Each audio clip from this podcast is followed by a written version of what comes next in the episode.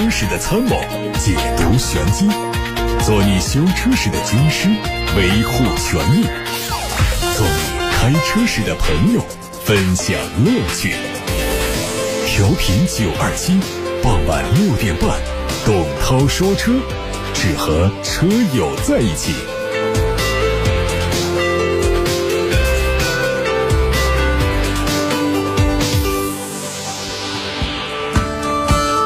各位晚上好，我是董涛。各位关于选车用车的问题，还有汽车消费维权的投诉，现在可以通过呼叫中心的热线电话八六八六六六六六发到直播间，还有董涛说车的微信公众号可以图文留言。看新闻，有媒体报道说，东风裕隆汽车销售有限公司十一月十三号在。浙江法庭申请进入破产清算的程序，这意味着纳智捷品牌可能会退出市场。东风裕隆曾经向市场上投放过多款产品，不过市场销量逐渐走衰。二零一六年，东风裕隆的销量只有四万多辆，在随后几年，东风裕隆的销售是一步一步下滑。二零二零年前五个月，这家企业累计。销量只有四十三辆，同比下滑了百分之九十二点五。可以说，现在的纳智捷品牌已经彻底失去了大陆市场。保时捷全新 Macan 纯电动版本车型的渲染图和工厂实拍图已经曝光。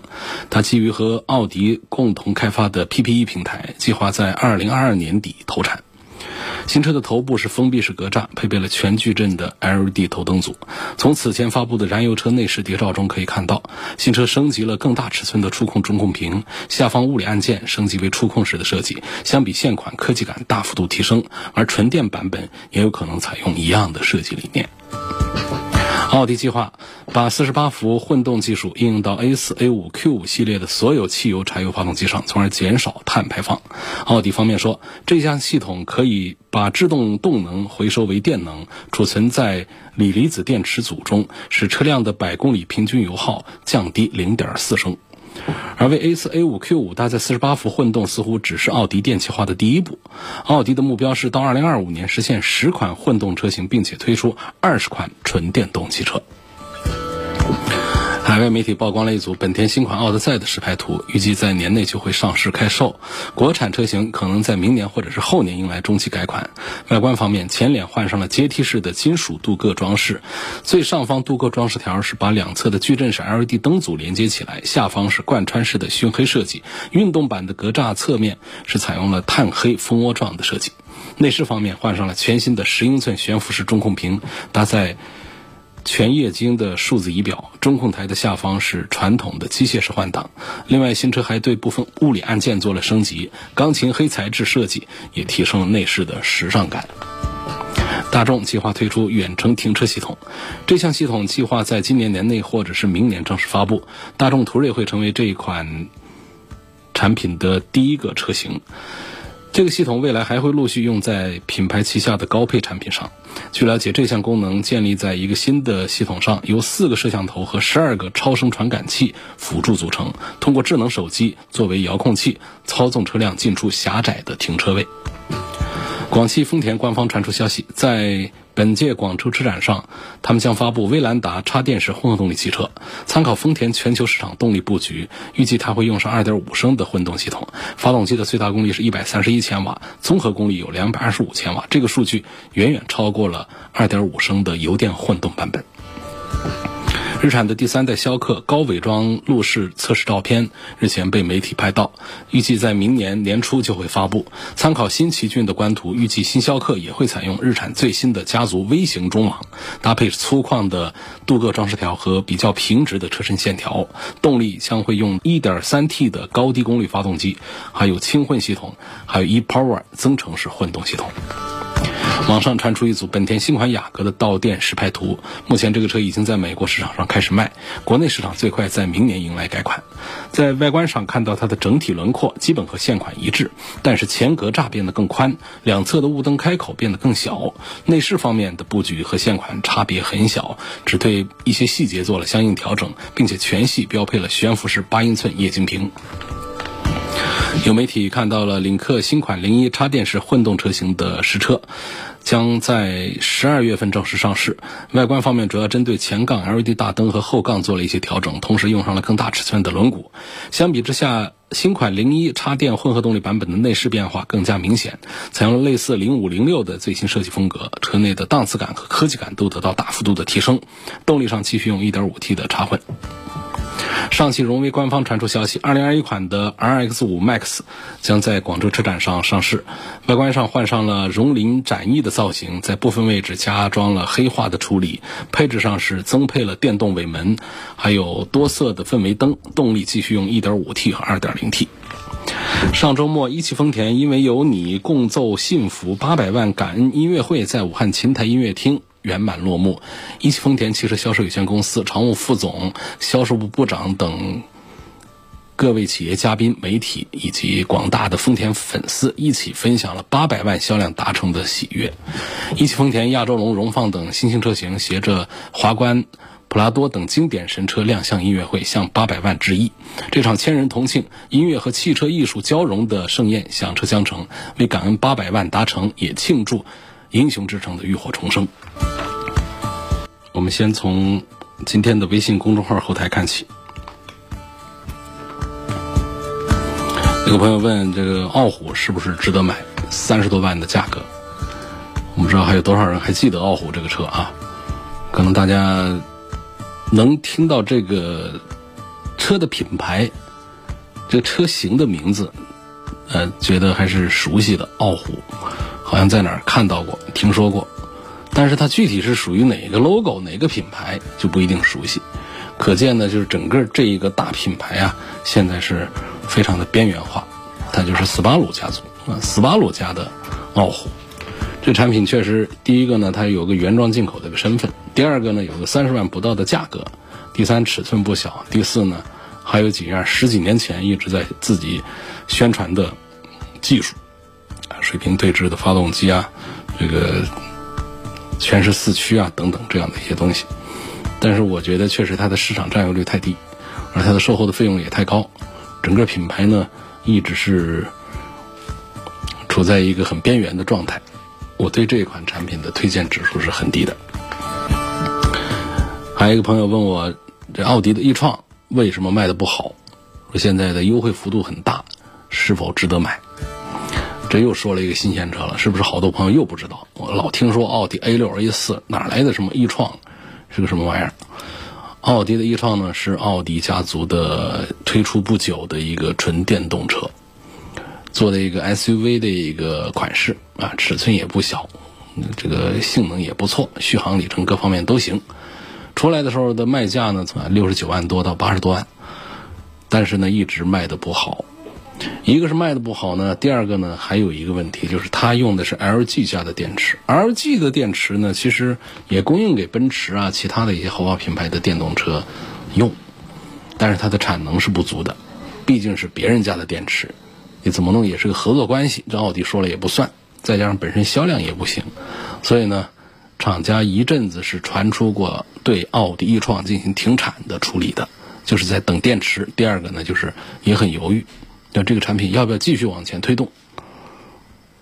那同时呢，现在我们的经销商层面呢，就一路的从九折到八折，到七折，这前面的三个折，我是敢说是真事儿的。但是现在我在网上还看到有朋友圈里面传，有经销商直接甩卖，写五点五折，我估计是假的啊。但是假的归假的呢，也是在传说呀，意思就是它的折扣打得很厉害。啊，说这个低配的半夏地才四十万出头，你想想，这不比一个普通版的 Q 五要香太多了？这是一个五米长的一个大家伙呀，然后还是一个纯电动啊，呃，奥迪家的很多的新技术啊，全都用上来了。说这样的一个和 Q 五一样价格的一个豫创，干嘛不买？为什么不能买？你先问我这这车值不值得买？是不是可以考虑？我。我说实话，他看到他这个折扣，我也挺心动的。呃，似乎看起来性价比还是超级好。呃，但是呢，这购买还是有一些这个胆战心惊。这这样的产品是不是还是有一些不成熟的地方啊？随着它的停产，我们后面是不是保值也很差呀？维护也很麻烦呢？等等，这都是我们要考虑的。如果说打到对折都卖不动的话，这个产品一定还是有它的道理，就是不买它的道理一定是有，只是大家是不是还不是太清楚。所以这就是我对这个奥迪一创的这个产品的粗浅的认识，仅供这位网友、这位问我的朋友参考一下啊。一创是奥迪旗下的一个纯电动 SUV，曾经是被奥迪还有我们的广大媒体啊和车迷们寄予厚望的一款纯电动的产品。下一个问题，我孩子开车在小区把停在路边的一辆车擦了，事故发生在早上六点半钟，到了下午五点钟才报警，请问这是否属于肇事逃逸？这个要分情形，你如果是在不知情的情况下开车走了，后来才发现这个，这这就不算是肇事逃逸啊。那这个如果你是知情的结果，你说我有事儿我先走，后来回来，这个往这个逃逸上判呢，也也那也还是能够说得上的。所以这个得分情况啊，是知情还是不知情？从时间点上讲呢，那肯定不是第一时间，这是确认的。希望推荐价格在二十万元左右的 SUV 啊，就要求它空间大，要求它的性价比特别高。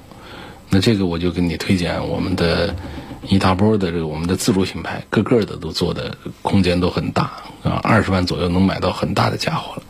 那合资品牌里面呢，也还是有一些啊，像这个韩系车，包括我们的日系产品。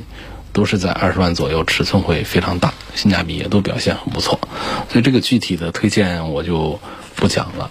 什么车型啊，什么东西，这个不好说，因为一个车的考察是不是说适合谁、值得买的，还是有更多的其他的一些因素一起来参考的。下面说，刚买一个月新车的前杠啊，被刮伤了油漆，心里很。痛，问这种事情啊，怎么去安慰自己？现在都有点后怕了。我的全责，怎么安慰自己？我这样安慰你啊，就是那保险杠就是个塑料壳子，破点油漆什么的，你也不用管它，网上买点那种同色的喷涂的那种油漆笔啊，把它给蹭一下就行了。这不是个什么大事儿，不用太心疼啊，不用怎么样。就算是我们将来这个保险杠啊蹭的更多了，面积更大的那种刮伤，我们整个给保险杠做个油漆，也花不了多少钱，也不算多大个事儿。它本身保险杠它就是一个装饰件，就是个易损件，也不是个很贵重的东西，不是我们金属表面的那种刮伤。我们做一大面油漆，还要做呃各种钣钣金啊的，甚至于在后期。我们的保险杠上做点油漆，根本就不影响二手车的这个销售残值。但如果说我们比较严重的碰撞，我们的前盖啊、后盖啊这种叶子板上的这种比较厚的这个腻子啊、油漆啊这样的，它可能会给我们的二手车的残值带来一些不好的影响。所以这个我我对你的安慰就是，这真是一个很小的一个事儿。在过去我们很多车啊，它的保险杠是不刷油漆的，直接给一个黑的给你，因为什么？它就经常会蹭嘛，黑的蹭一下看不出来。用一段时间再换，这都可以。就现在我们，尤其在中国市场上的车，尤其在中高端产品，他们要做的就是保险杠、后视镜和车身的油漆是同色的。那这个就带来了后面的很严重的，呃，就是我们的手艺潮一点的，或者说，呃，运气差一点的，就是后视镜啊，左右的后视镜外壳还有保险杠都容易被刮花油漆。但实际上这个真的就不是个蛮大个事儿，不用太心疼啊。我只能这么安慰你了。希望涛哥谈一下现代汽车，呃，质量可靠性这一块儿。现代汽车的质量可靠性一般化，就是它是这样的，就是从我接触的身边朋友还有车友们反馈的这个现代汽车呢，给我的感觉有两点啊。就第一呢，这个车它其实可以开很多年，也就是说从这个角度讲呢，它的这个总质量稳定性似乎还是可以。但是它还有第二点，就是它新旧车的差异会变得非常大。什么意思呢？就是我们很多的这个德系产品呢，包括一些日系车，就是它的新旧车的差异比较小。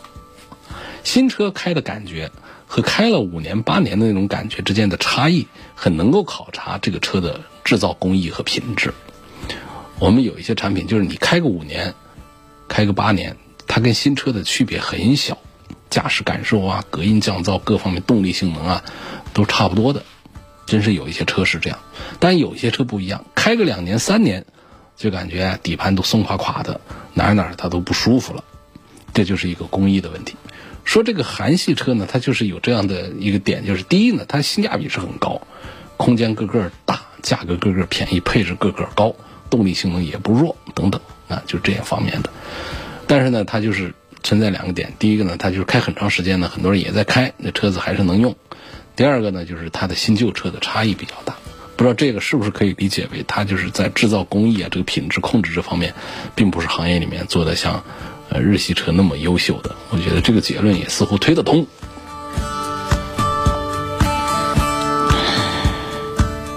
下面那个问题，希望谈的是奥迪的 A 四啊，还有这个凯迪拉克的 CT 五。奥迪 A 四本身呢，就是也是一个很热门的、很好卖的一个产品，但是跟这个凯迪拉克你放在一起要比什么？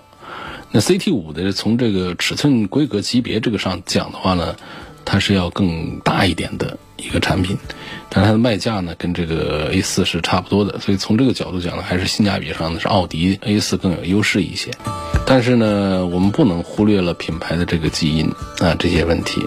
包括保值啊，各个方面，还有这个质量控制啊，这个方面，所以呢，奥迪 A 四从来都是要比凯迪拉克的 CT 五啊卖的要更好一些的。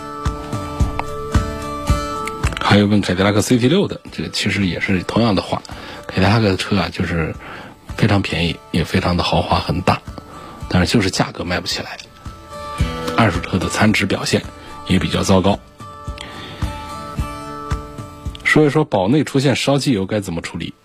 在质保期之内出现烧机油，烧的不严重呢，四 S 店根本就不理你，说这都是正常的，国家也没一个具体的一个标准。那烧的严重的呢，那需要做维修。比方说，在一个保养周期之内，像我们有的五千公里一个周期还不到呢，一个周期之内，那个我们的机油尺的表啊，机油尺啊都打不到底了，沾不到油了。这种肯定是过分的。那这种情况呢，店里一般都是对你进行维修，啊，维修为主。那实在是搞得很严重的呢，也有极少数的会谈判的，呃，能够谈到一个换新发动机这样的事儿。但是这都是非常少见的，大多数就是修，因为更大多数呢就是没法管，就是加点油就行。下面有个朋友说，这个特斯拉的 Model 3降价，现在我们能不能买了？它还会不会进一步的降价？这个就很难讲。特斯拉呢，Model 3国产之后啊，确实是吸引了很多人的关注啊。这个产品一来呢，首先是第一波啊，直接就宣布啊，价格啊从三十五万降到三十二万，然后算上补贴之后啊，只需要不到三十万就可以开上一个低配的 Model 3，这算第一波。然后在五月份的时候呢，毫无征兆的来了一个再降，嗯，大概是两三万的还是什么的。然后，当时就已经有很多车主骂他了，拍桌子骂，啊，说特斯拉你不厚道，尤其是交了钱还在排队等车的车主，那比开上车的车主啊，那还要心疼，那好比是在大腿上扎了一刀，这大腿上扎了一刀就是疼啊。还有更要命的是什么呢？第二刀，第二刀猝不及防是扎在了胸口上，就是在十月一号，那特斯拉突然宣布，中国制造的 Model 3的。这个标准版的价格再往下调，啊，从二十七万多调到二十四万多，大家还记得刚开始说的那个数字吗？第一次调到二十九万多，实际上是从三十万出头调到了二十万出头。那么这样的空袭式的降价，确实是没有任何的征兆。我们有一些消费者，这个在九月份提了车，原本是打算过一个好的假期的，但是呢，放假的第一天就损失几万块钱，所以很多人都。呃，抱怨、谴责这个特斯拉的降价是暴力割韭菜、翻脸不认人。嗯，有的人在网上还吐槽说特斯拉，你这降价的速度啊，就跟踩着地板油一样的。包括这个特斯拉店里的这个销售人员，也就不再敢对我们消费者承诺什么，说这个车我肯定它不会再降价了。因为坊间呢也在传说说低配的 Model 3的这个下一个价格目标可能是二十万元以下。啊，这个这当然对于我们还没买的车主们来说，那是非常高兴的一件事儿。哪想过说二十万能开上一个这个新锐的新能源纯电动汽车的呢？那对于我们已经开上这个车的人来说，那实在是太难以接受了。这才几个月功夫，我这上十万块钱、大几万块钱就不见了啊！所以这这就是降价这个事儿。你问我说这个特斯拉 Model 3它还会不会再降价？现在是否值得买？我就不敢跟你瞎说话了。我跟你说这不会再降了，那那成本都在那儿，怎么样？嗯，它要是再降了，那不得骂我呀？那当然呢，这也跟它确实销量好啊。有关系，因为它销量好了之后啊，产量它就大，产量大，它的这个零部件的采购价格它就可以便宜，那么呢，整车的制造成本就可以下降嘛。在这样的一个原理的推动下呢，确实，如果它不降价的话，利润会进一步的增高啊。所以它降价之后呢，利润还是有进一步的一些保障，主要是我们消费者这儿韭菜是割掉了。你说他为什么这个销量一万多台，我不降价不是可以挣更多的钱？干嘛要几万几万的往下降啊？实际上这肯定还有深层的一个原因，就是在中国市场上呢，我们一帮。中国自主品牌实际上是在围攻特斯拉，或者说是把特斯拉当靶子在打，就是当当做参照物的，就是你的定价、你的续航，啊，你的尺寸、你的配置等等各方面，就是我参照的一个标准。我哪方面比你强，那那就是，啊，这个我做到位了。我不强的，我就继续的赶上。所以说，在中国品牌的这个新能源电动车当中呢，是有足够威胁到特斯拉 Model 3的产品的，比方说。像汉 EV，比亚迪的那个汉 EV，啊，它尺寸更大，然后呢设计感更强，包括内饰。这个特斯拉的内饰说的好听点叫简洁，说的那个点那就是简陋了。那像到了这个比亚迪的汉上呢，它内外设计啊还是更高档，看着更有感觉，车子也更大，然后续航方面也有实力。另外就主要的卖点就是它的安全电池，就是刀锋电池。呃，它的这个这一项技术呢，确实是在业内还是比较领先的。它电池的安全性啊，就是像做刺穿实验的时候，它就冒个烟儿，几十度的温度。但是呢，这个原来像特斯拉上出的一些问题的那些电池啊，它不是这一个品种的，不是这一个系列的。如果刺穿实验的时候搞不好就可以燃烧甚至是爆炸。所以它的电池的安全性啊，这个比亚迪的汉 EV 啊，它确实是表现是要好一些的。有朋友问这个胎压监测啊，车上胎压监测到底准还是不准？胎压监测有两种原理的，呃，基本上呢，像这个那种只有报警灯的那种呢，它的精度还是要差一点，有数字显示的精度还是高一点。不过我觉得最重要的还是我们自己啊，要学会看，就自己的车的轮胎呢，还是得经常观察一下。你是不是像洗车啊，闲着有空的时候啊，围着车子转一圈，看一看四个车轮的这种，这个和地面接触的这边压扁的程度是不是一致的？如果说有一只漏气啊，或者胎压不足的话，它会明显的跟其他的几个不一样。所以你拿不准它的变形程度是不是在一个正常范围的时候，你就跟其他几个轮子比，如果都一样的话，那大概率就问题都不太大。另外，通过这个检测呢，检查呢。就是目测的话呢，你也可以看到这个轮胎的外侧呀、胎面呐这个地方有没有划伤啊，那重要的伤痕呐等等这样的情况都是可以看一下。所以最最重要的就是拿眼睛看，那可能经验再丰富一点的可以拿脚啊上去蹬一下试一下等等这样的。所以这个车上的这个胎压监测呢是仅供一个参考，我们不能说它上面写的是几点几，那我们胎压就是几点几，这个还是得以我们这个汽车维修店的啊这个胎压计。以那个为准，还有网上卖那种便携的呀，特别小的那种啊，它的这个显示也都不大精准。当然说这个胎压要不要多精准，其实也不需要多精准，就是我认为大家主要用眼睛看就行。但是要出长途之前呢，建议大家还是测一下胎压，啊，保证一个比较正确的胎压。胎压的水平怎么看，在哪看？我们有一些是在这个壁柱上，啊，有一些是在油箱盖里头，就这两个地方找。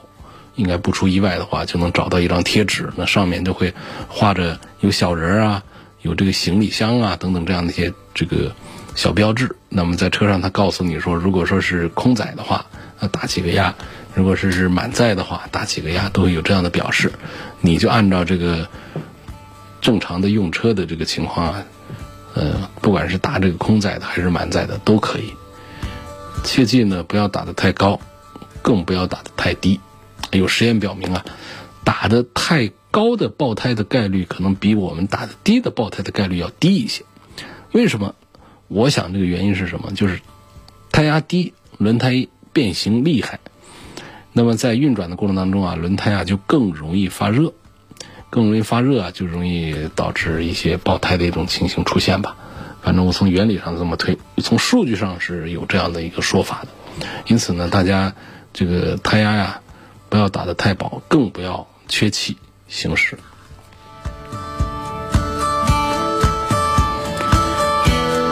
下面有问丰田威兰达买它哪个配置好？这就很简单的话题了，因为这个车上也就两个动力，2.0的自然吸气，2.5的这个混合动力，油电混合。这个丰田的这个威兰达呢，我还是赞成油电混合，这是首先的。啊，这是第二呢，我就赞成买它的中配，也不用买它顶配。我平常喜欢说买低配性价比高，但是这个车的低配啊也太素了，也是。就低配的很多东西啊，我们买这个车呢，价差也不是太大，但是呢，缺的那些东西还是不大方便。就包括我们现在，我总是强调，我们现在买一个二十万左右的产品的话，四大件还是要追求一下。一个就是皮座，这个还是比布艺的这个要显档次一点。第二个呢是中间得有个大屏，什么年代了，不能说中间屏幕上就是一块小的那个单色的屏，还是得有块大屏。第三呢，最好是有个 LED 的灯，原厂的 LED 灯啊，还是很不错。第四个虽然不重要，但是没有的话，心里总觉得缺一块，就是天窗这个事儿啊，能够是这种全景天窗啊等等是更好。那最起码上面有一个天窗，虽然说这是在我的这个配置清单里面啊，是把它列为了鸡肋配置的，可有可无的。但是呢，你要是真没有的话，哪怕不用它，真没有的话，就还是觉得自己车上啊，好像少点什么。所以从这四个方面来讲呢，往往就可以把一个车的这个配置啊，就很容易把它选出一个最具有性价比的呃型号来。所以这就是一个简单的一个公式。那么按照这个公式来看的话，最低配的威兰达肯定不行，就是到了中配的时候，呃，各方面像包括一些安全配置啊等等，哎，都齐全了起来。还有问，希望推一个二十万左右的电动车给女士开，四十多岁，主要室内上下班。这个其实我刚才都已经是说过了，那个两个产品，一个呢是特斯拉的 Model 三，第二个呢是比亚迪的汉 EV，这两个产品就可以。还有希望聊一聊福特的旅行车的，呃，旅行车聊一聊可以，但是真买的。可能性我估计还是不大。那最后再买的时候，还是会觉得这个有点非主流了，就就不一定去真下手去买它了。实际上，旅行车的装载能力啊，各方面真的是挺强的，而且呢，身段也都特别好看。我们看腻了那些两厢车 SUV 之后啊，其实底盘它也会升高一点。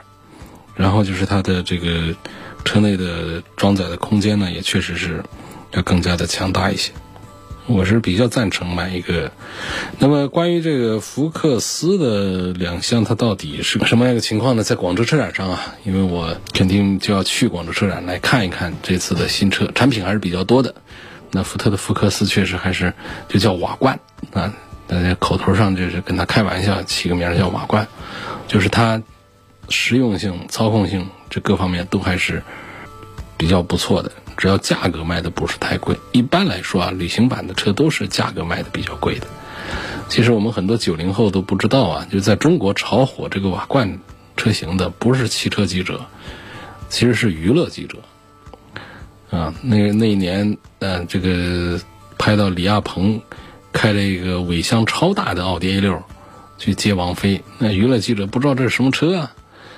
嗯，那会儿就是其实大家对这个旅行车是没多少感觉。那会儿就是好多人都在关注着李亚鹏和这个王菲筹备结婚的事儿，所以在这个概念带动之下呢，这个奥迪 A 六的 Allroad 就它的旅行版就顺势成为车迷们的谈资。那后面的马自达六的旅行版，还有大众的 R 三六这样的车，都是成为我们车迷口中津津乐道的这个瓦罐旅行车。代表着一种异域的风情和时尚啊，那种风潮。现在的奔驰、宝马、奥迪、大众啊，都把旗下旅行车都引进到中国来。销量虽然不大，但是是它是一种占有和姿态啊，它就比这个三厢车要贵很多。这一点要说啊，就是确实是在美国、在欧洲啊，这个旅行车是非常受欢迎的，甚至于比那些三厢车要更受欢迎。另外还要说一点呢，就是呢，瓦罐旅行车呢最早是从美国发起的，后来是兴起兴盛在欧洲。那么在美国发起呢，最早那是福特的天下，所以最早其实就是在福特 T 型车上木质的一个车厢放上面，就成了一个最早的一个瓦罐的这个早期形式了。所以期待一下福特的福克斯的旅行车。